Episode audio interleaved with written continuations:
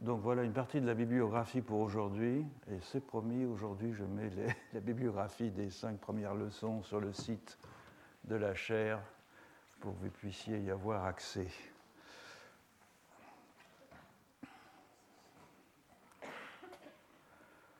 Bien, je voudrais continuer euh, aujourd'hui à examiner le rapport euh, à la Terre dans ce que j'ai appelé des collectifs encastrés, en me penchant sur des modes de coexistence beaucoup plus euh, imbriqués entre des collectifs humains et des collectifs non humains que ceux que nous avions examinés dans le nord-ouest amazonien lors de la dernière leçon. Et le premier cas que nous allons aborder est celui de véritables pasteurs nomades, les Peuls Wodabé, donc la bibliographie Bonfilioli et euh, Dupire, euh, encore appelés, ou plus connus en tout cas sous le nom de Peuls Bororo, qui ne sont pas les Bororo du Brésil évidemment, et qui sont présents dans une vaste région allant du euh, sud du Niger au nord du Nigeria, euh, dans le nord-est du Cameroun, au sud-ouest du Tchad et dans les régions occidentales de la République centrafricaine. Les Wodabé auxquels je vais euh, particulièrement m'intéresser sont ceux que Marguerite Dupire a étudiés dans les années 1950, entre les années 1950 et 1970, dans les régions de l'Ader et du Damergou, dans le Sahel nigérien, c'est donc, euh, je ne sais pas où est le. Ah, voilà. Euh, je ne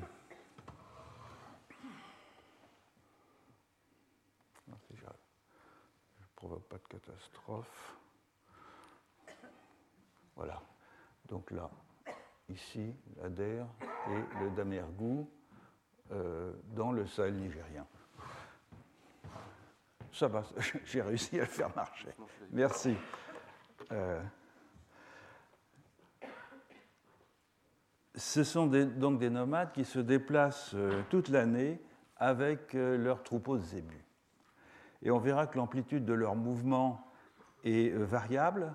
Elle est moindre en saison sèche où les Wodabé tournent autour des puits et des marchés du pays Haoussa, faisant paître leurs troupeaux sur les friches des agriculteurs et elle est plus grande, cette amplitude, durant l'hivernage, qui les voit entreprendre une vaste migration vers le nord, vers les riches pâturages de euh, l'Azawak et du Tadès, donc au nord par ici, au nord-est d'Agadez, au nord-ouest, pardon.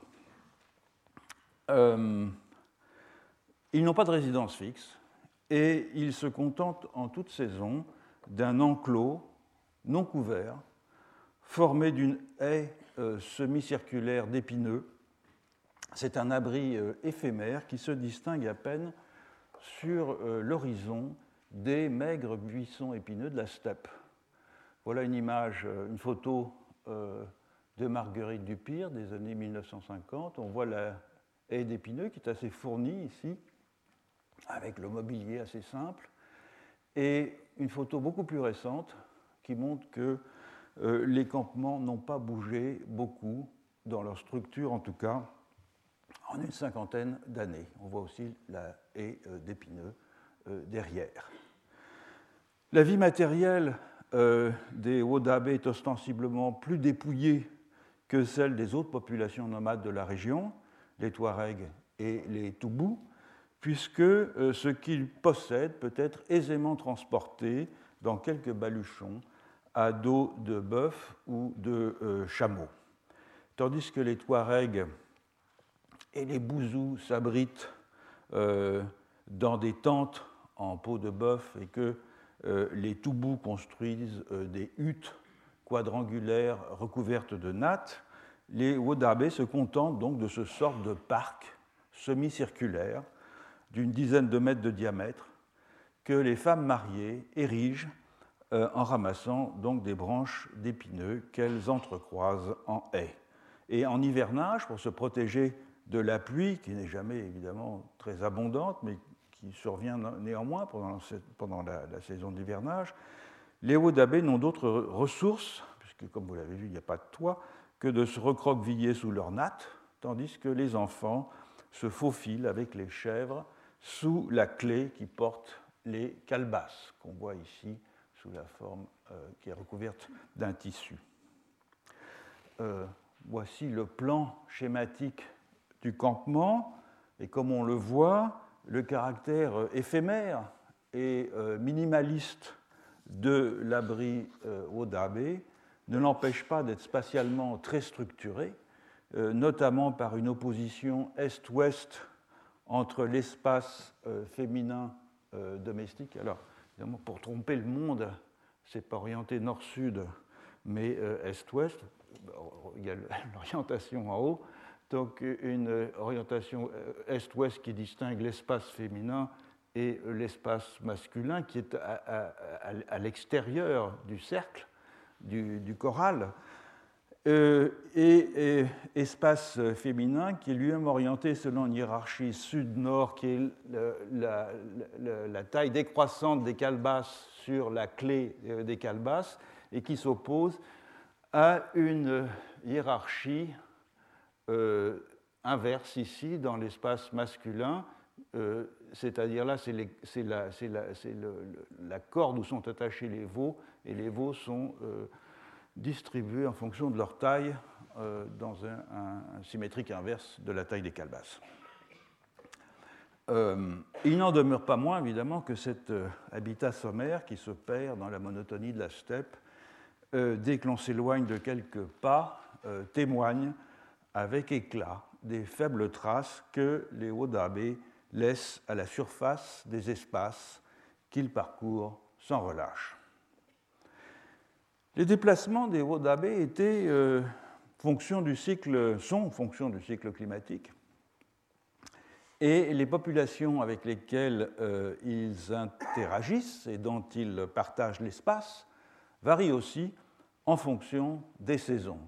Dès le début de la saison sèche, en décembre, euh, l'armatan commence à souffler avec violence depuis le nord-est, élevant la température et brûlant tout sur son passage, les pâturages de graminées se dessèchent, euh, de même que les quelques espèces arbustives, les mares se tarissent et les wodabé deviennent dépendants des friches des haoussa euh, pour l'alimentation des animaux, tout en conservant l'usage des puisards qu'ils ont eux-mêmes creusés à la périphérie euh, des terroirs agricoles dans le lit des oueds. Ces puisards, qui sont d'une profondeur de 2 à 6 mètres, euh, doivent être recreusés chaque année, et il en faut plusieurs par troupeau, car chacun d'eux ne peut abreuver plus de trois bêtes. C'est-à-dire qu'une grande partie de l'activité euh, de la saison sèche consiste en cette tâche fastidieuse euh, du creusement et de l'entretien des puisards. Quelques puits profonds euh, existent, c'est-à-dire qu'ils ont jusqu'à 40 mètres de profondeur. Ils ont été creusés par les puisatiers Aoussa contre rémunération. Et ils sont évidemment nécessaires tant euh, les puisards se tarissent rapidement. Et ces puits, qui sont constamment en eau donc, euh, sont la propriété de ceux qui les ont financés, généralement une fraction de lignage, à savoir la plus grosse unité segmentaire fonctionnant comme une personne morale. Alors l'usage de ces puits profonds, dont on a financé le, forage, donc, est en principe euh, strictement réservé aux membres de la euh, fraction qui les fait construire, le long de ces parcours de déplacement, chaque fraction nomadisant en général vers le nord, le long d'un même itinéraire, mais pas nécessairement de façon simultanée, pour toutes les familles qui composent la fraction. Or, d'autres groupes nomades, notamment des Touaregs et des Bouzous, euh, suivent les mêmes trajets, mais à des dates différentes. Et ils font aussi creuser des puits par les puisatiers Aoussa, de sorte qu'il peut y avoir des disputes quant, euh, euh, à l'usage de ces puits si, euh, d'aventure, deux groupes nomades venaient à s'y trouver simultanément. La seule appropriation qui compte en période de transhumance, celle qui peut donner lieu à des conflits d'usage, c'est ainsi celle des puits et non pas celle des droits de pâture qui ne sont pas vraiment formalisés. Cela dit, euh, les nomades Peuls ont pénétré les derniers dans cette région du Niger, occupés avant leur arrivée par les Bouzous et surtout par les Touaregs, et ils l'ont fait par infiltration progressive depuis l'Est plutôt que par migration massive. Les Peuls euh, sédentaires et semi-sédentaires sont arrivés les premiers, pour l'essentiel au cours du XIXe siècle, tandis que les Peuls nomades comme les Wodabé sont venus encore plus tardivement, pour la plupart, au début du XXe siècle. Et au début de leur installation, les Wodabé ont dû accepter des servitudes imposées par les Touaregs, et ils ont essayé de se faire admettre, c'était les derniers venus, en euh, leur offrant euh, des cadeaux.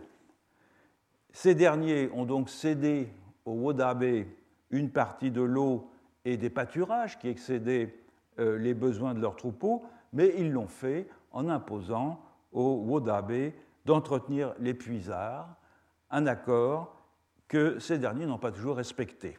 Autrement dit, la compétition pour les pâtures pose beaucoup moins de problèmes que la compétition pour les points d'eau. La saison sèche s'achève en juin, lorsque la mousson du sud-ouest amène l'humidité. Et c'est le moment pour les Wodabé de monter vers le nord, où ils vont nomadiser durant euh, l'hivernage. En septembre, la fréquence des pluies commence à diminuer et ne cesse de décroître jusqu'en euh, novembre. Il faut alors redescendre vers le sud pour nomadiser à nouveau à la périphérie des établissements sédentaires Aoussa.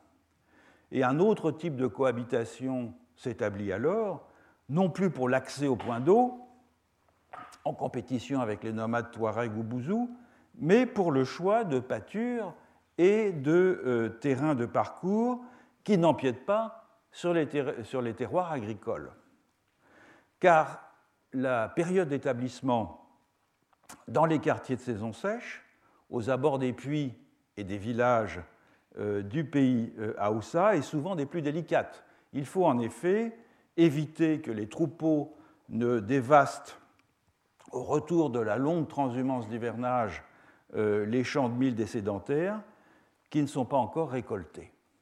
Donc, partie du pays Aoussa, au moment où les terrains de package devenaient des terres de culture, les Wodabé euh, doivent éviter, lorsqu'ils y reviennent, qu'un retour euh, prématuré depuis leur zone de transhumance ne soit la cause de dévastation dans le champ des sédentaires, ce qui deviendrait évidemment la source euh, d'innombrables euh, litiges. C'est donc très progressivement qu'ils regagnent leur parcours de la saison sèche, leur zone de parcours de la saison sèche, tâchant de demeurer le plus longtemps possible à l'écart des zones cultivées, en tout cas évidemment jusqu'à la récolte. Donc on le voit, les Wodabé de euh, l'Ader et du Damergou n'ont pas de territoire en propre. Ils n'ont pas de territoire en propre. Tout juste des habitudes de parcours qu'ils ont acquises peu à peu lorsqu'ils se sont infiltrés euh, depuis l'Est, habitudes qui les mènent à côtoyer des populations à la fois sédentaires et nomades.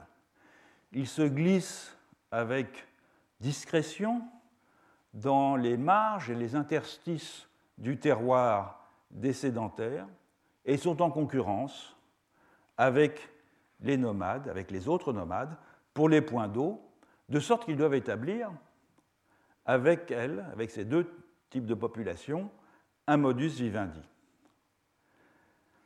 Comme c'est souvent le cas toutefois, la dépendance des Wodabé est plus grande vis-à-vis des sédentaires qu'elle ne l'est vis-à-vis des nomades, car c'est dans les marchés, du pays Aoussa qu'il se procure le mil nécessaire à l'alimentation. En effet, si quelques familles Wodabe euh, cultivent à l'occasion un petit champ de mil à la périphérie euh, du terroir Haoussa qu'ils abandonnent lorsqu'ils euh, vont vers le nord dans la grande transhumance d'hivernage, la grande majorité d'entre eux se procurent le mil sur le marché. Un mot peut-être très bref sur le régime alimentaire. Il est frugal et peu diversifié. Euh, en saison sèche, la nourriture de base euh, est le gros mil consommé sous forme de bouillie euh, délayée à l'eau ou au lait caillé, à laquelle s'ajoute une quantité plus ou moins grande de lait frais ou de lait caillé. Et évidemment, durant l'hivernage, l'alimentation change de façon drastique. Les provisions de mil achetées au marché s'épuisent peu à peu et la céréale disparaît presque complètement de l'alimentation, remplacée par un régime gras composé de lait frais au caillé, de beurre et de viande. À cela, évidemment, s'ajoutent des légumes euh, et des fruits euh, de cueillette qui sont abondants durant la saison des pluies. Bref, le mil est la seule nourriture que l'on se procure à l'extérieur. Et les femmes Odabé se charge euh, de se le procurer en échangeant le lait et le beurre contre le mil dans les marchés du pays Aoussa, souvent plusieurs fois par semaine en saison sèche. Donc l'encastrement relatif des Odabé dans les territoires Aoussa est aussi une insertion dans les réseaux économiques des sédentaires, l'un et l'autre étant des conditions de reproduction du collectif. Mais en quoi consiste le collectif au juste dans le cas présent? Comme c'est le cas euh, chez beaucoup de pasteurs nomades, définissables parce que euh, Melville Herskovitz, jadis à propos des sociétés nilotiques, avait appelé le cattle complex, il n'est pas excessif de dire que le bétail est partie intégrante du collectif Wodabe. Il est à la fois une projection euh, de la personne humaine qui rend tangible certaines des qualités de ses propriétaires, et il est un idiome dans lequel à peu près tout peut être exprimé, depuis la parenté jusqu'au sentiment amoureux, chose qu'on retrouve dans toutes les sociétés où de pasteurs nomades où domine ce cattle complexe, en particulier évidemment dans les sociétés nilotiques. Donc le zébu est beaucoup plus qu'un capital sur pied ou, un stock ambulant de protéines. Il incarne une certaine qualité des euh, rapports sociaux entre les membres du collectif. Marguerite Dupire ne laisse planer aucun, doute là-dessus lorsqu'elle écrit, euh, je cite, le troupeau n'est pas un moyen d'acquérir d'autres biens matériels secondaires, c'est la valeur en soi qui procure au pasteur des jouissances émotionnelles d'un ordre supérieur. Au-delà de la dimension euh, affective et de la parfaite coïncidence entre le bien-être du pasteur et celui de son troupeau, il faut aussi prendre en compte le, je cite toujours Marguerite Dupire, le bénéfice moral esthétique magique que le bétail, que le troupeau procure au pasteur. Et avec plus de vigueur encore que dans l'œuvre de Marguerite Dupire, c'est dans une monographie plus récente sur les Wodabe que cette association des humains et du bétail dans une totalité continue a été mise en évidence. Dans un livre, dans une monographie de 1988 qui s'appelle Doudal, Histoire de famille et histoire de troupeau chez un groupe de Wodabe du Niger, Angelo Bonfilioli montre en effet comment euh, se construit sur plusieurs générations l'étroite imbrication entre une lignée humaine et des lignées de zébus, de sorte que, euh, comme il l'écrit, je le cite, le troupeau est un langage par lequel l'ordre social peut être exprimé et sacralisé. Et c'est cette imbrication que recouvre le terme Doudal, qui donne euh, son titre à la monographie. Pour les Wodabe, Doudal sert à désigner à la fois le groupe social et le groupe social animal qui lui est rattaché. Donc, c'est une excellente définition d'un collectif composite dans lequel sont associés des humains et des non-humains. Les autres collectifs euh, nomades avec lesquels euh, les Wodabe euh, interagissent sont de même nature. Et l'on retrouve sous la plume des spécialistes des Touaregs, je pense par exemple à Edmond Bernus ou à André Bourgeot, des formulations analogues à celles employées par Dupire ou par Bonfilioli pour décrire l'intrication des humains et des troupeaux dans un ensemble où les seconds sont comme une extension, une projection et un instrument de mesure des premiers. En revanche, les collectifs sédentaires, les Haoussa au premier chef, se distinguent des collectifs nomades, non pas en ce qu'ils seraient euh, non pas composites, mais en ce que le nombre et la variété de leurs composantes sont au contraire beaucoup plus élevés. Voilà une photo d'un visage Haoussa euh, classique euh, dans la région où les Wodabe euh, nomadisent. On trouve des indications de ce caractère proliférant du collectif Haoussa dans des études ethnographiques sur la religion et le rituel, notamment les travaux de Jacqueline Monfouga Nicolas. En effet, de nombreuses communautés Haoussa du Niger, bien qu'elles étaient euh, islamisées euh, depuis plusieurs siècles, perpétuent des cultes plus anciens qui ont été bien décrits euh, pour la région de Konibirini et de Maradi, non loin de la frontière avec le Nigeria. Ces cultes sont rendus à des esprits ou à des divinités familières appelées Iska, lesquels sont alliés de façon héréditaire à des clans ou à des individus. Les Iska, y compris Allah, qui est leur souverain, protègent euh, les humains qui leur font des dons et des sacrifices en échange. Or, les Iska sont à la fois très nombreux et omniprésents, bien qu'ils résident de préférence, en tout cas c'est là qu'on peut leur rendre hommage, dans certains sanctuaires, dans des arbres, dans des pierres, dans des greniers, dans des hôtels, dans des puits, etc. Les Iska entrent en contact avec les membres des groupements qui leur sont alliés euh, par des dialogues muets, des visions nocturnes, ou encore par la commensalité du sacrifice. Le sacrifice est partagé entre les Iskas et les humains. Les Iskas boivent le sang tandis que les humains mangent la viande. Dans la vie quotidienne, les Iskas sont les vrais maîtres de l'univers, les maîtres exclusifs, pourrait-on dire, de l'univers, car les humains ne possèdent rien et doivent tout demander aux divinités. Et les Iskas leur concèdent l'usage de certaines des choses dont ils sont les maîtres, moyennant euh, l'observance d'un rituel. Chaque alliance avec une divinité se transmet de génération en génération, ainsi que l'héritage des terres agricoles ou l'accès à certains euh, métiers. Et au-delà de ces attributs, l'héritage consiste aussi en un faisceau d'activités, de coutumes, euh, de rites, d'objets, de prérogatives qui se transmettent en ligne agnatique.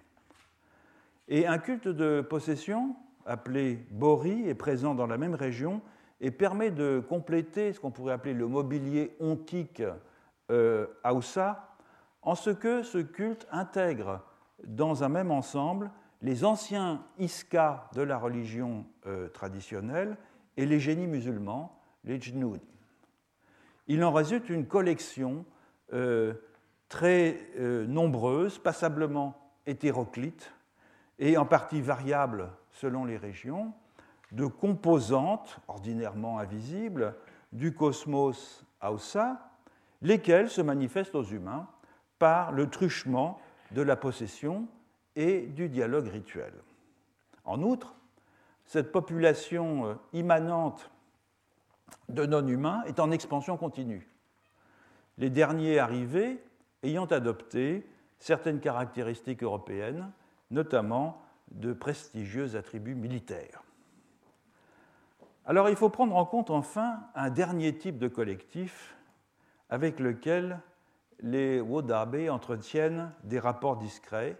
C'est une société de pasteurs et de zébus parallèle à celle des humains et avec laquelle il convient de maintenir des relations de bonne intelligence. La littérature ethnographique est peu diserte sur ce point que l'on doit comprendre pour l'essentiel euh, en lien avec l'origine du bétail. La plupart des récits peuls euh, font sortir le bétail d'une vaste étendue d'eau située à l'est, dans une région dont les Peuls seraient originaires et que certains d'entre eux assimilent à la mer Rouge. Le premier berger qui parvint à domestiquer euh, les vaches s'appelle Fou chez la plupart des Wodabe. Voici un résumé son histoire telle qu'elle fut euh, rapportée euh, à Marguerite Dupire.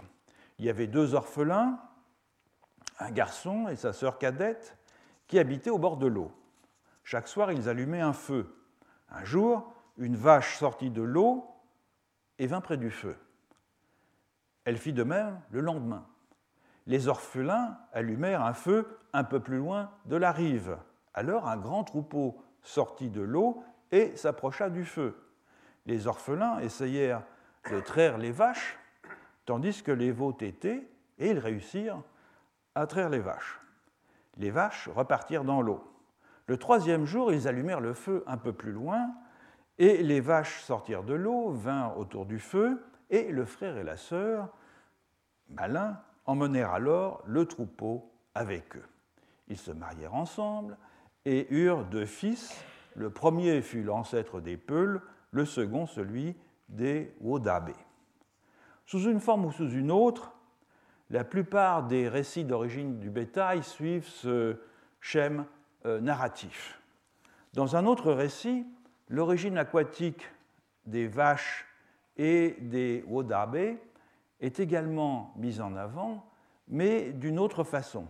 Une femme, ayant conçu un garçon nommé Aku avec un génie des eaux, lui dit au garçon d'aller au bord du fleuve. Le génie des eaux sorties du fleuve et dit à Aku de faire un feu au bord de l'eau. Alors, des vaches et des bœufs surgèrent du fleuve pour se diriger vers le feu et suivirent le jeune homme en brousse. Aku est l'ancêtre des Wodabe et les ébus de l'eau sont les ancêtres de leur bétail. Or, ce lien entre le bétail et les génies est loin d'être révolu. Selon ce que rapporte euh, de Saint-Croix, qui, malgré son nom, étant un anthropologue anglais qui a travaillé chez les Wodabe du nord du Nigeria, euh, selon ce que rapporte euh, de Saint-Croix donc à propos de ces Wodabe du Nigeria, certains d'entre eux affirment, je cite Saint-Croix, affirment que les esprits possèdent des troupeaux d'animaux sauvages et si un possesseur de bétail tire sur l'un d'entre eux, le génie se vengera en tuant des vaches de son troupeau, à moins que le berger ait réussi à lancer un sortilège contre le génie avant que celui-ci n'ait lancé le sien. Donc le troupeau de zébus, Wodabe, est conçu à l'image des troupeaux de bêtes sauvages que conduisent les génies. Certains de ces génies sont des propriétaires de bétail. Alors Saint-Croix en mentionne un qui s'appelle euh, Kori Ranwa, qui est un, esprit femelle qui possède de très grands troupeaux. C'est un génie qui est euh, très blanc euh, de peau, qui est habillé de blanc aussi, et c'est elle, c'est à elle qui est attribué, entre autres mots, la paralysie d'un côté du corps.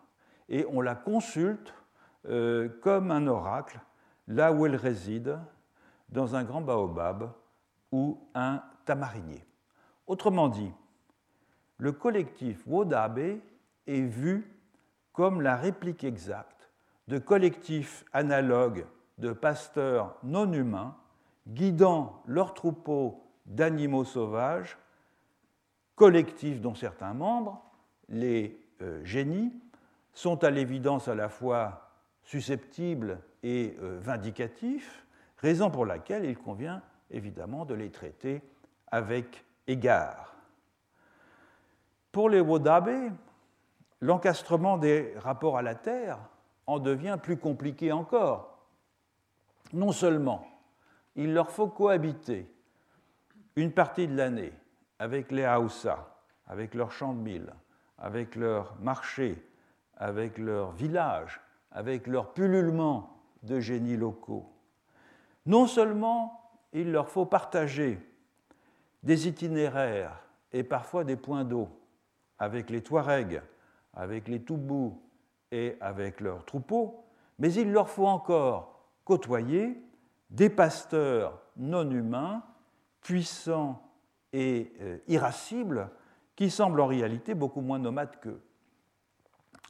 Et les Wodabe ne parviennent à s'accommoder de tous ces collectifs et euh, des espaces le plus souvent imbriqués, superposés qu'ils euh, occupent qu'au prix d'une fluidité du rapport au sol, entretenue par une mobilité permanente dans un espace qui n'est territorialisé que pour les sédentaires.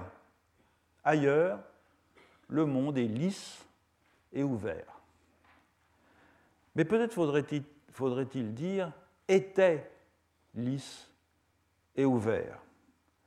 Car le présent ethnographique que j'ai employé jusqu'à maintenant et qui correspond à la période des années 50 euh, aux années 80 n'est plus tout à fait adéquat pour caractériser la situation contemporaine du Niger sahélien et saharien, dans laquelle tant les politiques environnementales spatialisées, marquées par l'injonction internationale faite aux populations de s'adapter à la désertification en euh, sécurisant les ressources par une politique foncière, tant cela que l'exploitation des ressources minières, notamment l'uranium, dans des zones qui ont un quasi-statut d'extraterritorialité, tous ces phénomènes ont euh, considérablement réduit la mobilité et la fluidité des populations nomades.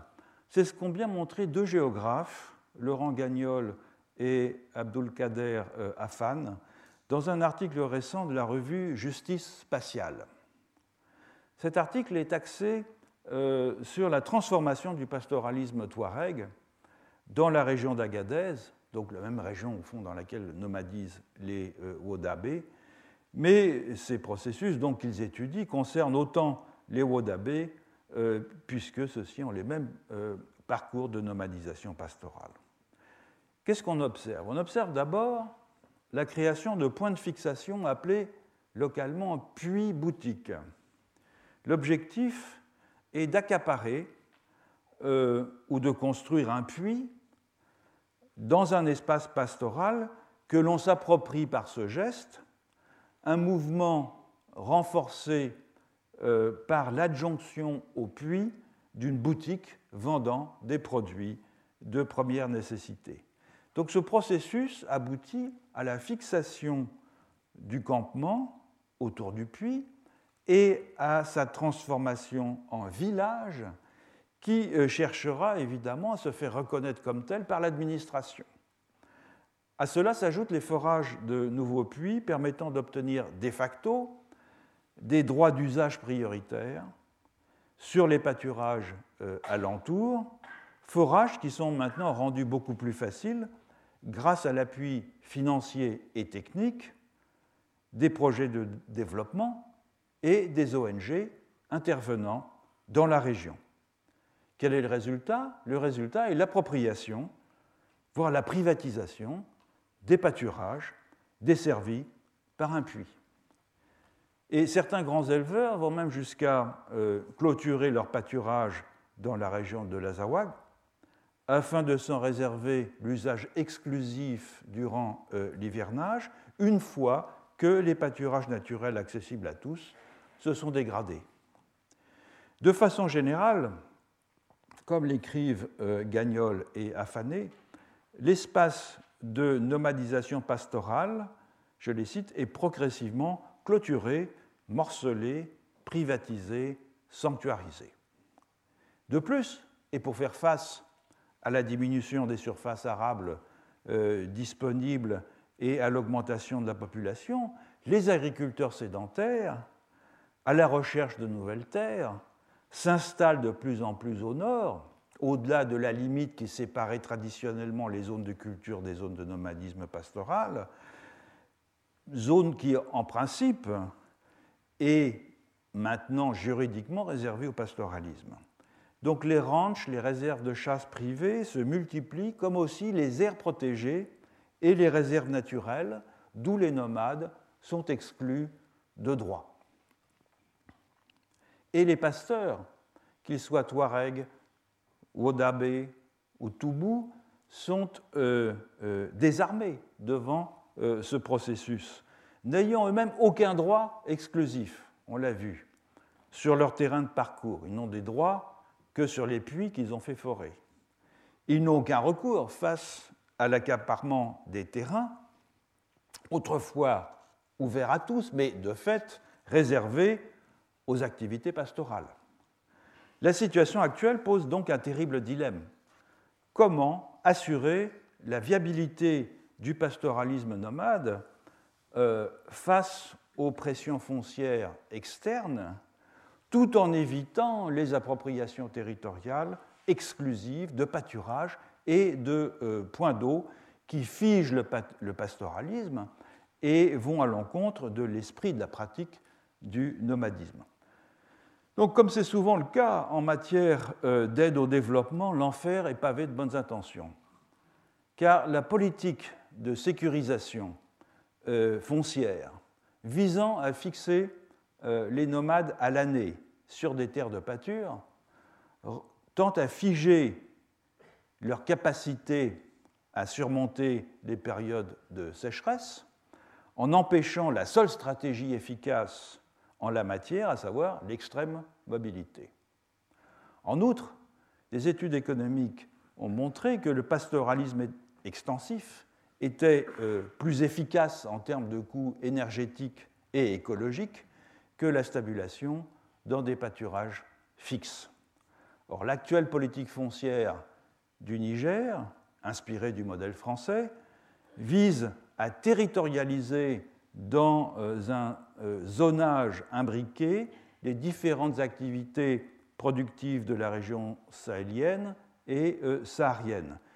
Et la logique de gestion de l'espace, fondée sur le modèle du terroir villageois, un terroir, un village, est désormais étendu à la gestion de l'espace pastoral selon le principe un village, une aire de pâturage, signant ainsi la fin de la flexibilité et de l'efficacité opportuniste du pastoralisme nomade. J'avais, lors de la première leçon, euh, fait une critique de la notion d'appropriation territoriale en montrant à quel point cette notion était liée tout à la fois à la conception moderne du rapport à la terre, fondée sur l'individualisme possessif, et au mouvement concomitant et sans cesse en expansion de privatisation des biens communs. Et j'avais en particulier signalé à quel point cette notion d'appropriation territoriale était eurocentrique et peu, euh, peu adéquate lorsqu'il s'agit de définir des rapports à la Terre encore vivaces dans d'autres régions de la planète.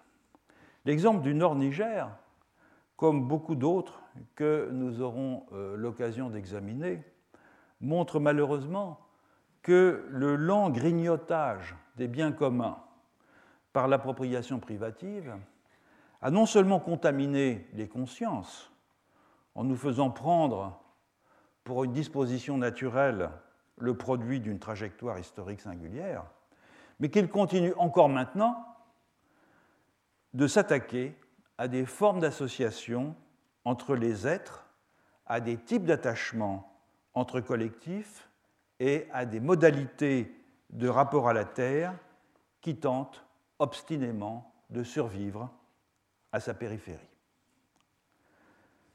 La situation d'encastrement euh, de collectifs nomades et sédentaires que je viens de décrire n'a rien d'exceptionnel. Surtout en Asie.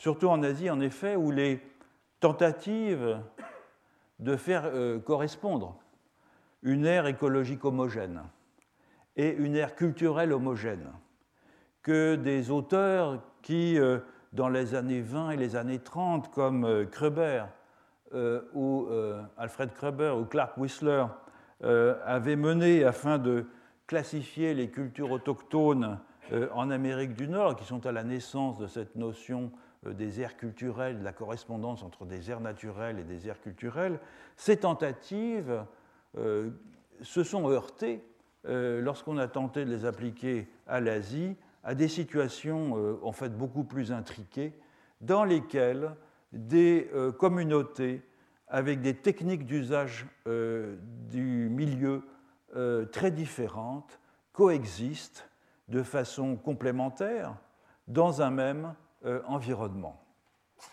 Et euh, par exemple, euh, Carleton Kuhn définit les formes sociales du Moyen-Orient comme organisées selon ce qu'il appelle un principe de la mosaïque, c'est-à-dire composées de nombreux groupes ethniques qui cohabitent dans des relations symbiotiques plus ou moins denses. Et c'est une remarque qui pourrait s'étendre à la totalité de l'Asie, où domine une combinaison originale entre la segmentation ethnique et l'interdépendance euh, euh, économique, de sorte que le milieu de n'importe quel groupe ethnique n'est pas seulement défini par l'écosystème euh, avec lequel ce groupe interagit et qu'il aménage, mais aussi par la présence et l'activité d'autres groupes ethniques dont il dépend et qui exploitent d'autres niches de cet euh, écosystème. Un bon exemple de cela, à plusieurs milliers de kilomètres de l'Afrique euh, sahélienne, est le système étudié en 1958 par Frédéric Barth en Iran, qui ressemble en plus complexe à celui du Niger et dans lequel des groupes très diversifiés de pasteurs nomades et de populations sédentaires, occupant euh, des terroirs agricoles et des oasis, coexistent dans un espace qui est à la fois écologiquement plus contrasté et plus densément peuplé que celui des Wodabe. L'analyse de Barthes est centrée sur les Bassaris. C'est une tribu nomade euh, iranophone d'environ 3000 tentes localisée au sud de l'Iran et qui se déplace en masse vers le nord au printemps pour camper euh, durant l'été sur les riches alpages d'altitude du Kouiboul. Et elle retourne à l'automne pour hiverner dans les collines désertiques à l'ouest de la ville de Lar, chaque trajet prenant euh, entre deux et trois mois. Carte du déplacement là c'est l'art, et ça c'est le trajet euh, du déplacement jusqu'au Kouiboul. Donc vous voyez, c'est un peu au nord de Shiraz jusqu'au sud, la, zone.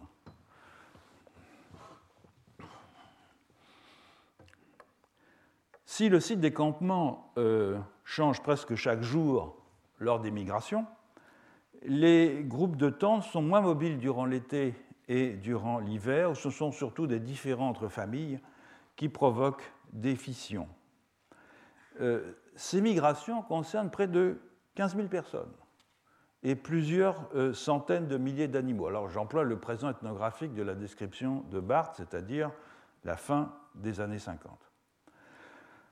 Euh, une, elle, se, elle, se, déploie, cette migration, dans une bande de territoire de 500 km de long sur une soixantaine de kilomètres de large. Et cette bande de territoire a un nom. Euh, elle est appelée Ilra. C'est la route de transhumance et elle est considérée par les Bassaris comme un droit d'usage qui leur est reconnu par les populations locales et par les autorités sous la forme d'un ensemble de privilèges. Droit de passage sur les routes, droit de passage sur les terres non cultivées, droit de package hors des champs et sur les friches, droit de tirer de l'eau partout sauf dans les puits privés. Et du fait du climat euh, chaud et aride, l'agriculture qui est concentrée dans la région autour de la ville de euh, Shiraz euh, dépend très fortement de l'irrigation artificielle par le biais de canaux, de puits ou de canats, qui sont ces galeries de drainage souterraines acheminant l'eau vers des citernes. Et c'est pourquoi les Bassaris tentent en général d'éviter, lorsque c'est possible, de passer près d'établissements sédentaires irrigués pour s'abreuver.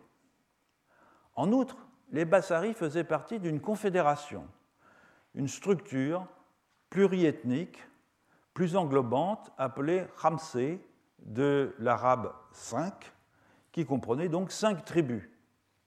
Trois tribus turcophones, les euh, Baharihu, les Nafar et les Inanlu, une tribu iranophone, les Bassaris, et une tribu arabophone, les Arabes de Fars.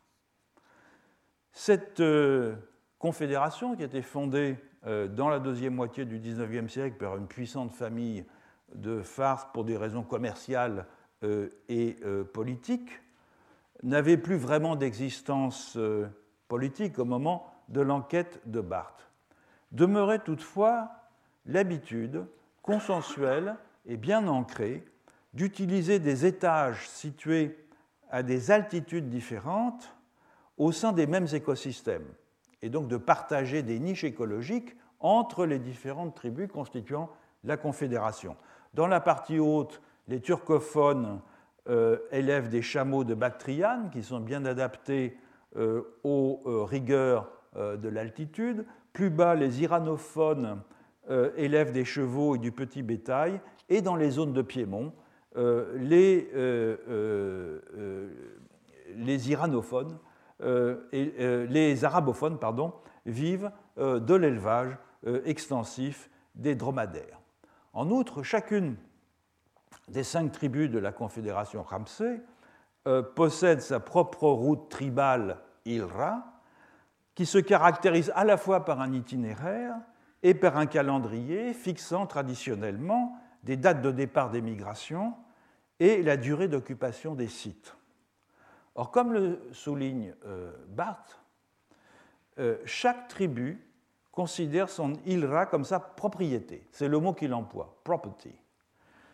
Et cette propriété euh, existe sous la forme de droit de passage et d'usage, que j'ai précédemment mentionné, et elle est reconnue par tous, nomades, comme euh, sédentaire. Cela dit, l'itinéraire étant euh, déterminé en fonction des parcours, des voies de communication, des pâturages et des points d'eau disponibles, tandis que le calendrier dépend du degré de maturation des différents pâturages le long de la route, mais aussi des mouvements des autres tribus. Vous voyez, c'est un dispositif très complexe. Il en résulte que les droits attachés à un ILRA, une route de transhumance, n'impliquent en aucune façon un accès exclusif euh, à un site quelconque au cours de l'année, rien n'empêchant différentes tribus euh, d'utiliser les mêmes sites à des moments différents ce qui est la situation la plus commune dans cette région. Alors il y a une autre confédération tribale qui s'appelle les Kashkés, qui sont entièrement turcophones cette fois, et qui jouxtent les Bassaris à l'ouest. Et une partie de la route migratoire euh, des Bassaris recoupe celle d'une tribu de la confédération Kashké, qui sont les Chiches Belouki. En outre, pour ajouter à la complexité de l'occupation d'espace, la transhumance Bassari suit au printemps et précède à l'automne la transhumance d'une tribu iranophone indépendante, n'appartenant à aucune des deux confédérations, mais politiquement alliée à la confédération Kashke, qui sont les Kurtchuli. Et tandis que les relations au sein de la confédération Ramsey et avec les sédentaires sont dans l'ensemble plutôt pacifiques, les rapports avec les Kashke et les Kurtchuli sont passablement tendus, et c'est dans la compétition avec eux pour euh, les terrains de parcours que les notions plus traditionnelles de territorialité deviennent pertinentes. Mais dans un sens très particulier. Les rapports conflictuels entre tribus appartenant à des confédérations différentes sont gérés par leurs chefs respectifs à l'occasion de visites d'État, des visites très protocolaires qui sont l'occasion de démonstrations euh, ostentatoires d'hospitalité. Ils sont discutés, les différents qui euh, les opposent, notamment les empiètements sur les terrains de parcours, et surtout les tentatives que font les plus riches et les plus puissants des nomades d'acheter des terres pour les faire cultiver par des métayers. Pourquoi? Parce que l'une des motivations pour cette euh, politique foncière, c'est moins les maigres revenus qu'elle procure que la possibilité de convertir ces exploitations agricoles en points fixes, des itinéraires de pasteurs, des pasteurs qui les possèdent, et de leurs alliés bien sûr, et aussi lorsqu'elles sont situées dans des zones frontières entre tribus, d'en faire une base pour tenter de contrôler des pâturages ou des points de passage au détriment des pasteurs extérieurs à la formation. Donc le contrôle territorial ici, loin d'être un but d'accumulation en soi, comme il pourrait l'être par exemple dans une société paysanne, devient un moyen de s'assurer de nouveaux parcours aux dépens de tribus voisines afin de rendre plus fluide et plus efficace le pastoralisme nomade. Dans un article auquel j'ai fait référence lors de ma première euh, leçon, Territoire et propriété dans quelques sociétés précapitalistes, Maurice Godelier interprétait la transhumance Bassari comme un exemple de partage d'un même territoire par des sociétés distinctes, tant nomades que sédentaires. Il me semble que l'on peut aller un peu plus loin et voir l'occupation de l'espace par la Confédération Ramsey et la Confédération Kashke, moins comme un classique zonage territorial que comme un droit d'usage revendiqué par des collectifs sur certains itinéraires pastoraux à certains moments de l'année au sein d'un environnement sur lequel ils ne cherchent pas par ailleurs à exercer une emprise autre que celle qui consiste à se garantir la jouissance renouvelée de ce droit. Il y a une différence entre l'appropriation d'un territoire, même partagé, et la revendication de l'usage transitoire des sites d'un itinéraire. Dans le second cas, en effet, la vie du collectif et la mémoire de son identité s'attachent moins à une étendue conçue comme un tout qu'aux repères singuliers et aux affordances, pas de traduction véritable en français, euh, variables qui, année après année, scandent ces trajets.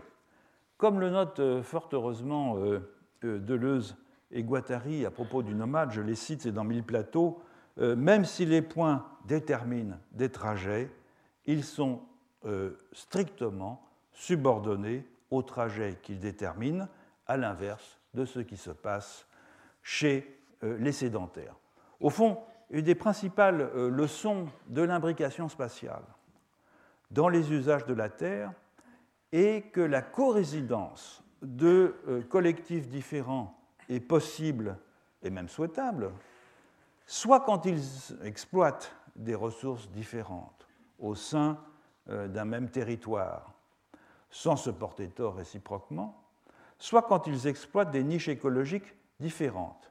Et ce dernier cas a été bien décrit, je voudrais y consacrer la fin de cette leçon, pas Frédéric Barthes encore, mais dans une autre étude ethnographique, Frédéric Barthes est un personnage extraordinaire, un ethnographe qui a mené peut-être une dizaine d'études ethnographiques dans les régions les plus diverses de la planète, il n'y a pas d'équivalent, euh, et chacune d'entre elles est pleine d'enseignements. Une autre étude ethnographique, donc, euh, alors évidemment c'est dans un pays voisin, mais très différent euh, de l'Iran à bien des égards, c'est dans la région de Swat, au nord du Pakistan. Swat est un ancien État princier, en partie passé sous le contrôle des talibans à partir des années 2000 et que le gouvernement pakistanais a réussi en partie à récupérer, mais en partie seulement. Le présent euh, ethnographique est donc celui euh, euh, de l'étude de Barthes dans les années 50. C'est une région de montagne, hein, c'est le nord du Pakistan, qui culmine à 6000 mètres pour la partie la plus septentrionale et qui s'abaisse progressivement vers le sud, traversée par deux grandes vallées orientées nord-sud où coulent respectivement l'Indus et la euh, rivière Swat au fond de gorges euh, spectaculaires. Et les trois principaux groupes ethniques sont les Pashtuns, qui sont des agriculteurs sédentaires euh, très largement majoritaires avec une population de 450 000 personnes, les Kohistani, qui sont des locuteurs d'une langue darde, probablement les premiers habitants de la région, et qui pratiquent une combinaison euh, d'agriculture et de transhumance pastorale. Ils ne dépassent guère 30 000 individus. Et enfin, les Gourjards, qui sont des pasteurs nomades, qui parlent une langue gourjari, donc ils sont originaires du sud, plus récemment arrivés, dont la population est difficile à estimer. Voilà donc la carte de la région qu'ils se partagent. Euh, les, nuages de points correspondent aux implantations agricoles euh, des euh, Pashtuns. Euh, la ligne de tiret sépare la zone Pashtun de la zone Kohistani, et à l'intérieur de la zone Kohistani, il y a une séparation entre la zone pastorale des Gourjars qui est ici, mais on verra que les Gourjars sont aussi disséminés dans les interstices de la région Pashtun. Alors, les Pashtuns de la région de Swat euh, constituent une société segmentaire et hiérarchisée, très hiérarchisée même, de, propriétaires terriens pratiquant euh, l'agriculture euh, irriguée des céréales, avec un cycle de jachère. Et les tribus les plus importantes, les plus hiérarchisées, étant situées dans les plaines alluviales fertiles des cours inférieurs de l'Indus et de la Swat. Même dans sa partie la plus septentrionale, le territoire pashtun est confiné à la zone écologique et climatique permettant deux récoltes annuelles. Et il offre donc l'occasion d'accumuler des euh, surplus nécessaires au fonctionnement d'une société où la dépense ostentatoire et le clientélisme euh, sont des euh, mécanismes centraux euh, d'acquisition de, prestige.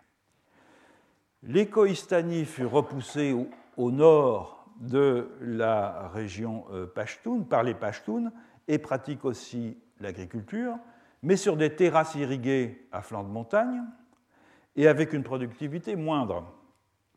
Ils sont en outre, et peut-être même pourrait-on dire surtout, des éleveurs transhumants de moutons de chèvres, de vaches, de buffles, et ils peuvent passer jusqu'à 8 mois par an à nomadiser vers des campements d'altitude jusqu'à plus de 4000 mètres. Enfin, les gourjards sont des éleveurs nomades et ils se procurent des céréales en échange de produits animaux euh, et ils se distribuent autant dans les zones Kohistani que dans les zones Pashtun. Mais pour les zones Kohistani, seulement dans la partie occidentale. Or, les gourjards pratiquent deux formes d'élevage selon la zone où ils sont situés. C'est-à-dire qu'ils ont deux formes d'imbrication avec des populations qui sont dans un cas sédentaires, dans l'autre cas à la fois sédentaires et nomades. Ils font de la transhumance dans la région des Pashtuns et entretiennent avec les Pashtuns une relation symbiotique dans laquelle ils figurent comme une caste d'éleveurs dépendants, c'est-à-dire qu'ils résident dans les villages sédentaires une partie de l'année et utilisent les flancs de montagne qui sont laissés inoccupés par les Pashtuns afin d'y déplacer leurs troupeaux durant l'été. Ce sont des troupeaux de buffles principalement, en échange de redevances en nature euh, qu'ils donnent aux Pashtuns. Donc la, complémentarité dans l'usage des niches écologiques rend ainsi la cohabitation entre Pashtun et Gourjar satisfaisante des deux points de vue. Dans la région Kohistani, en revanche, c'est-à-dire euh, dans la partie nord, les Gourjars ont un mode de vie à peu près exclusivement nomade, raison pour laquelle ils privilégient les troupeaux de chèvres et de moutons qui sont plus mobiles. Or, la relation entre les deux groupes est ici moins complémentaires puisqu'ils exploitent l'un et l'autre, comme éleveurs, les mêmes niches écologiques. Et c'est la raison pour laquelle les gourjards n'occupent que la partie ouest du, pays Kohistani, celle drainée par la Swat, où les conditions de relief et les conditions euh, de climat imposent d'affourager les animaux pendant l'hiver.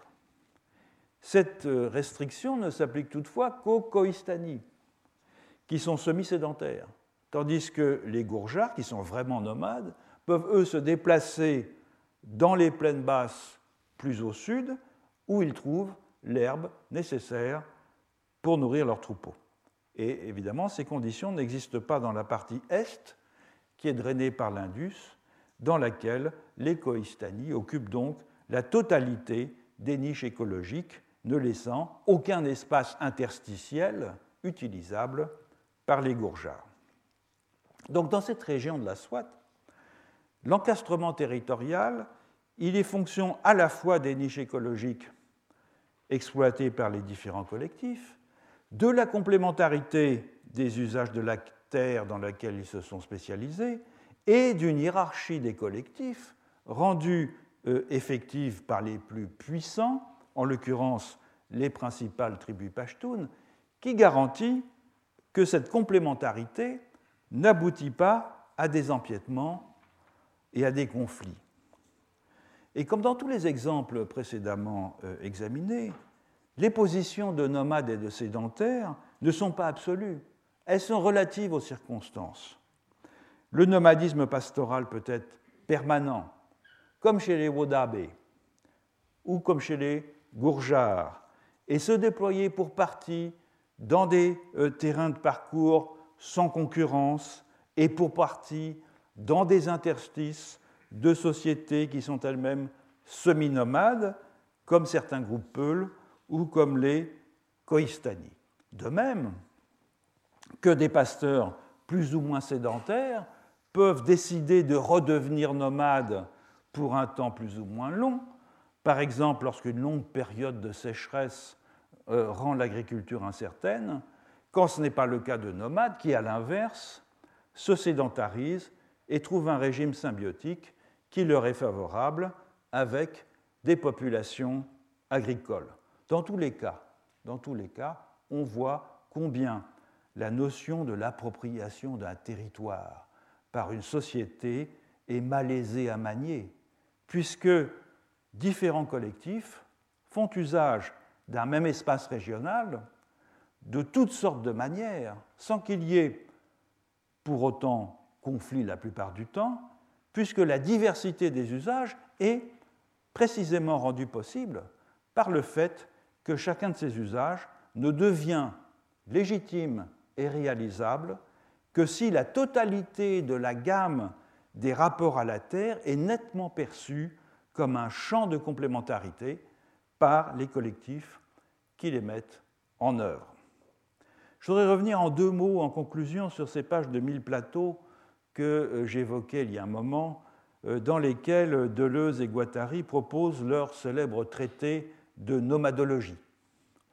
Ils ont parfaitement raison de euh, contraster le chemin du sédentaire qui distribue aux humains un espace fermé, un territoire donc, avec, contrasté donc avec l'itinéraire du nomade qui distribue les humains et leurs animaux dans un espace ouvert. Mais il faut prendre garde, il faut prendre garde de ne pas les mésinterpréter lorsqu'ils écrivent que cet espace ouvert, je les cite, sans frontières ni clôture, est lisse, seulement marqué par des traits qui s'effacent et se déplacent avec le trajet. Car cet espace lisse du nomade, qui ronge et croît euh, en toute direction lorsqu'il se déplace avec lui, le nomade le transporte avec lui, comme une sphère de liberté contrainte par l'accessibilité de ce qui est nécessaire à sa vie.